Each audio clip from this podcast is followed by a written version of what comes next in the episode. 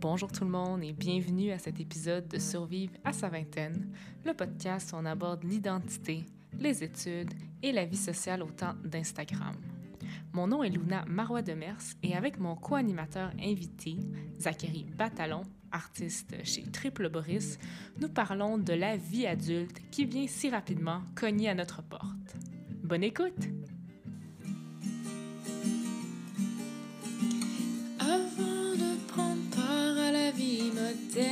Les enfants et la crise de la quarantaine,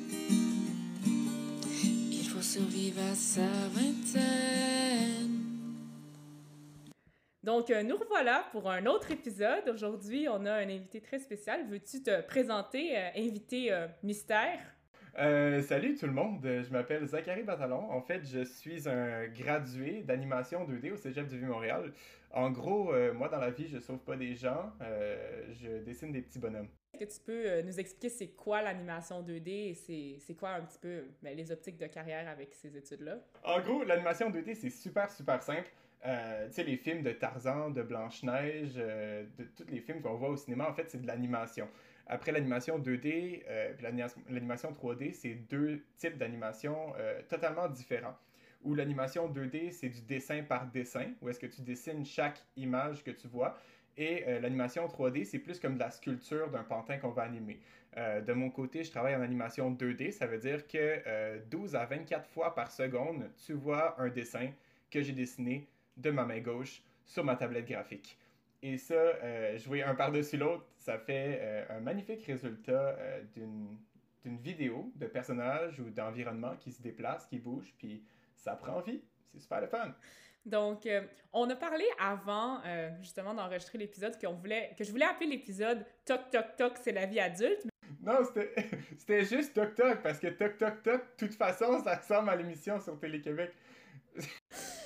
On arrivait au point que ça ressemblait trop euh, à euh, l'émission sur Télé-Québec, mais euh, la raison pour laquelle, Zach, on t'a invité, ben, une des nombreuses raisons, parce qu'on en a quand même beaucoup, c'était que tu as quand même un pied solide dans le monde des adultes. Tu viens d'avoir ton emploi et tantôt tu me parlais que tu as magasiné un appartement et tu avais un rendez-vous euh, chez la coiffeuse, justement. Fait qu'on peut voir une vie très euh, organisée pour quelqu'un dans la vingtaine. Donc, si on va plus avec euh, cette optique-là, plus adulte, ce serait quoi une journée typique dans ta vraie job? Une journée typique dans ma vraie job.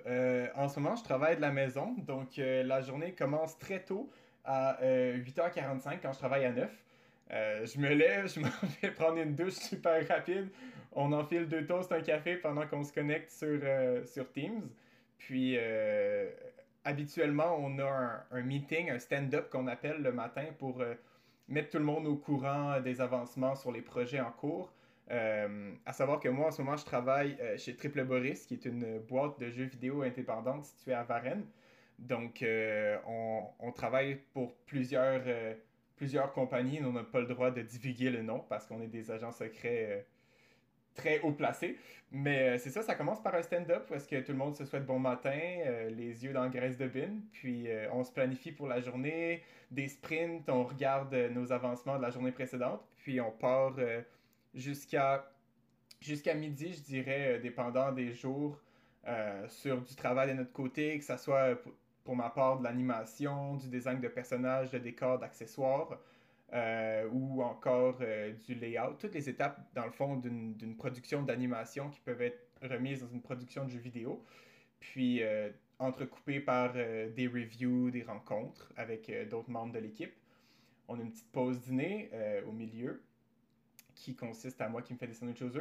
Puis on recommence encore l'après-midi avec des rencontres, d'autres d'autres travaux de plus en plus palpitants, des retouches, des corrections, des re-retouches, des recorrections, du redesign. On recommence au début et on continue ainsi de suite jusqu'à temps qu'on ait un résultat satisfaisant. Euh, puis ouais, c'est super le fun. Euh, Mes journées commencent, euh, à... En fait, j'ai le, luxe d'avoir un, un horaire flexible. Donc, euh, je commence mes journées à 9h, je les finis à, à 5h30. Puis après ça, j'ai souvent euh, des rendez-vous chez la coiffeuse, des appartements à visiter. C'est tout ce qui, qui book bien un horaire, quoi, pour avoir euh, des heures de sommeil maximales. Mais dans un sondage qu'on a posé à nos abonnés sur Instagram à Survivre à sa vingtaine, on leur a demandé qu'est-ce qui vous effraie le plus euh, dans la vingtaine et unanimement, les gens ont répondu la responsabilité. Et là, mais oui, c'était pas. Euh, moi, j'étais pas sûre, mais moi aussi, j'aurais probablement répondu ça. Mais pour les gens qui. Je dirais, par exemple, si je prends mon exemple, pour qui le milieu du travail, c'est un genre de trou noir dans lequel on pense qu'on va peut-être passer le barreau, peut-être être en veston cravate, on sait pas trop, ça semble très abstrait.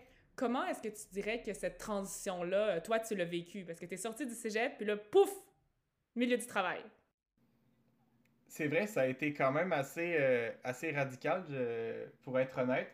La différence, euh, non seulement d'ambiance, en fait, le vibe de, des études au cégep versus l'entrée dans le monde du travail, c'est totalement différent.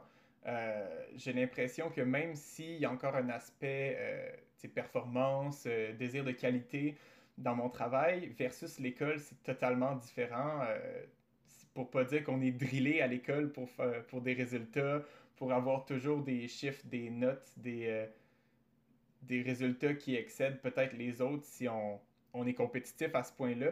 Euh, dans le milieu du travail, on est, euh, on est beaucoup plus relax. Puis j'ai l'impression que oui, tout le monde rush à l'école dans le sens qu'on veut tout se donner, puis c'est stressant, sais, le milieu académique. Autant qu'une fois que tu es sur le monde du travail, c'est pas stressant parce que tu es tellement bien préparé puis outillé t'as tellement été habitué à un stress intense puis à des nuits blanches, peut-être des fois que t'es un peu déstabilisé, honnêtement, quand t'arrives là, t'es comme quoi?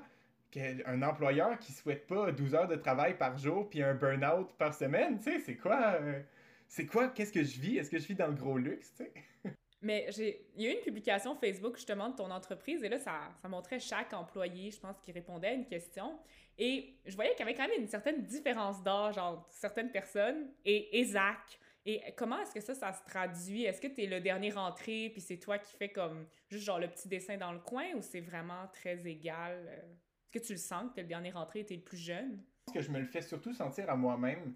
Euh, personnellement, j'ose pas vraiment prendre, euh, prendre ma place tout de suite. Euh, je, je, le terrain un peu, on veut dire.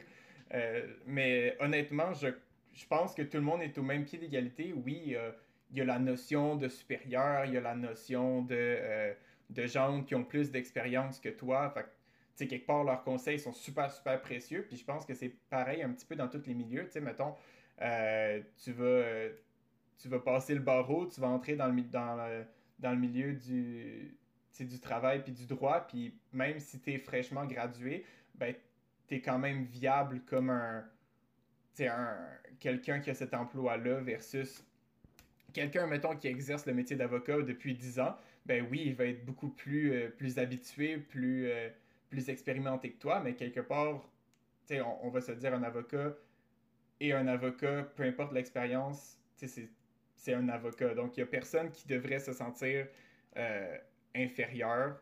Quelque part, la seule, le seul avantage quasiment que tu as, en fait, à être, à être nouveau dans le milieu, c'est que tu gagnes à à, te faire connaître, puis avoir de l'expérience, puis à partir de, de, conseils que des gens plus expérimentés te donnent. Donc, euh, non, je me sens pas vraiment comme le, le, petit nouveau qui fait des dessins dans le coin. J'ai des tâches euh, aussi complexes que les autres. Tantôt, on regardait le script et oui, ça tombe un peu des nues, mais ça m'a vraiment fait penser toute cette idée, cette peur de la responsabilité au film euh, un petit peu douteux sur VRAC TV qui s'appelle 16 vœux. Au fond, c'est Debbie Ryan qui décide euh, qu'elle va se faire une bucket list où est-ce qu'il y a 16 choses qu'elle aimerait un jour avoir. Et bon, dans un concours de circonstances, elle se trompe et à la place d'écrire J'aimerais être traitée comme si j'étais dans ma vingtaine, elle écrit J'aimerais être dans ma vingtaine. Et là, ce qui arrive, elle souffle, elle souffle la bougie euh, numéro 16. Et là, pouf! Elle a 20 ans, elle se fait. il faut qu'elle paye un loyer, elle n'a pas d'argent. Soudainement, elle a du beau linge, elle n'a plus de points noirs, elle n'a plus de boutons. Et là, elle trouve que la vie adulte vient vraiment lui donner une claque.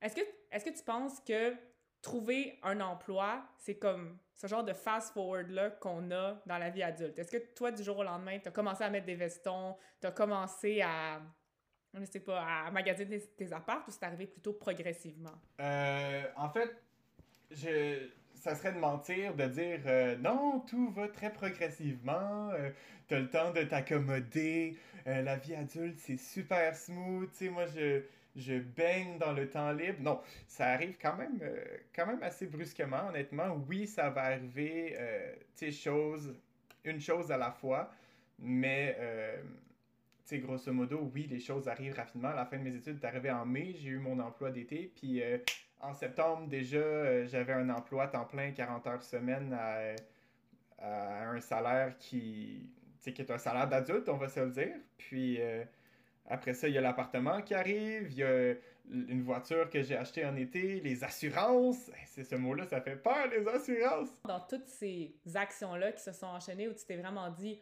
wow, je suis en train de devenir un adulte, c'était quel, lequel de ces petits événements-là t'a vraiment fait prendre conscience que il se passait quelque chose et qu'il y avait un changement vraiment majeur dans ta vie? Quand j'ai vu mon salaire, quand j'ai quand j'ai dû calculer pour mes papiers d'impôt que je faisais plus de, de, de, de 5000 dollars que, que je faisais dans un emploi d'été d'habitude. Moi, ça se résumait à ça. Je finissais mon été, puis c'était sur ça que je roulais pour l'année, là. Je, je travaillais à temps plein pendant l'été, je me faisais un petit coussin, puis euh, si j'étais capable de garder 1000 ou 2000 dollars euh, pour l'été suivant, euh, j'étais très content. Mais là, j'arrive, puis je fais mes papiers d'impôt, puis oh là là, c'est beaucoup d'argent, ça, les amis. mais là, je commence, là, là, je dis ça à mon père, puis mon père me dit, ben, pas tant que ça, tu sais, t'enlèves les impôts, après ça, il va falloir que tu payes ton appart, tu sais, c'est quoi, 1000 pièces par mois, puis tu pensé à l'Internet, à l'eau chaude, à ton épicerie, à ta voiture, au petit bonus, tu vas-tu au restaurant, toi? Est-ce que, ça nous est arrivé, disons que dans les intras, dans il y a beaucoup de monde qui ont eu des remises en question, je dirais, dans ma classe. Il y a beaucoup de monde qui, euh, écrasés euh, sous trois codes civils, se sont demandé est-ce que eux suivaient la bonne voie? Et toi, est-ce que ça t'est déjà arrivé parfois, tu sais, t'as vraiment été genre 100% dans ta passion pour le dessin, de dire euh, est-ce que tu t'es déjà posé la question est-ce que mon choix est le bon?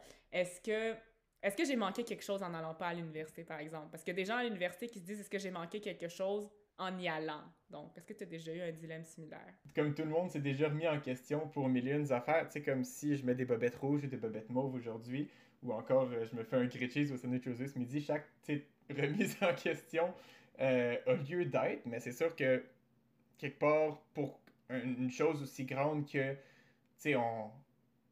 que sa carrière, que, l'importance que qu'on attribue à avoir... Euh, à avoir le bon domaine d'études ou. Euh, c'est quelque chose de stressant quelque part.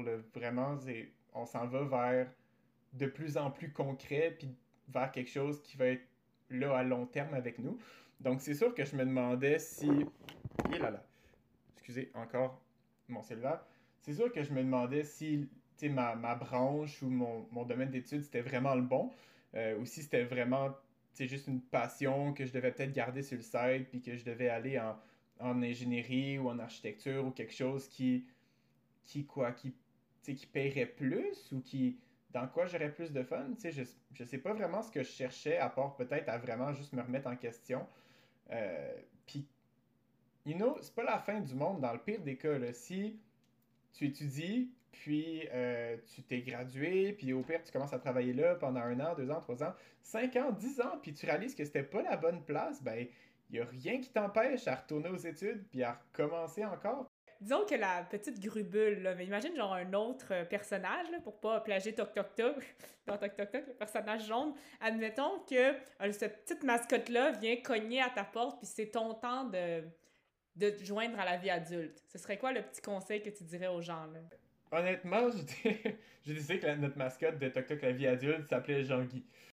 Ben, on, fait nos bagages, euh, honnêtement, puis on y pense, euh, on y pense quand même vraiment fort à ce qu'on met dans nos bagages, à ce qu'on décide d'apporter, vers où on décide de s'en aller, euh, puis qu'est-ce qu'on laisse derrière nous. puis je pense que la plus grosse partie après ça, ça va être de justement de sauter puis de quitter le cadre de porte, notre nid douillet dans la routine dans laquelle on s'était habitué d'être pendant toutes ces années, puis de faire le bon encore comme on l'a on l'a si souvent fait dans notre vie, puis que, tu sais, quelque part, c'est pas plus difficile que n'importe gros n'importe quel gros bon puis grosse étape qu'on a dû franchir. Ça fait juste plus peur parce qu'on a l'impression que c'est plus décisif que quoi que ce soit d'autre parce qu'on est plus vieux peut-être, parce que on a l'impression qu'on va être là-dedans pendant plus longtemps, mais au final, c'est vraiment juste d'être capable de se faire confiance là-dedans parce que conclusion, lorsque Jean-Guy, euh, notre mascotte, sonnera, euh, cognera à notre porte et accueillez-le avec un grand sourire et pensez à cet épisode assez spécial avec Zach. Donc, euh, merci tout le monde de nous avoir écoutés et à la semaine prochaine.